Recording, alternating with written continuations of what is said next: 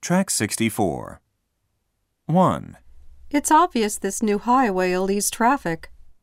2, It's obvious our company's reputation will be tarnished by this scandal. 3, It's obvious unless the government throws out some regulations, the economy won't pick up. 4, It's clear he's been cheating on his taxes for the past several years. 5, It's clear Enron was overstating its financial statements for the past several years. 6, It's clear XYZ Company was understating its gross sales for many years. 7. It's evident you can sue them on five counts.